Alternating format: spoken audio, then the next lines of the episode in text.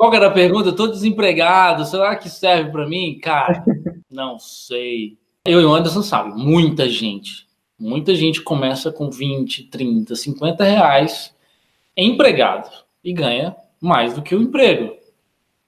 É ou não é? Muita gente desempregado também consegue.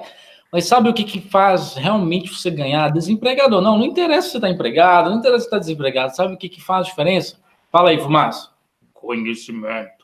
É o conhecimento que faz a diferença, beleza? Deixa eu ir embora agora, que eu estou ocupado. Tchau.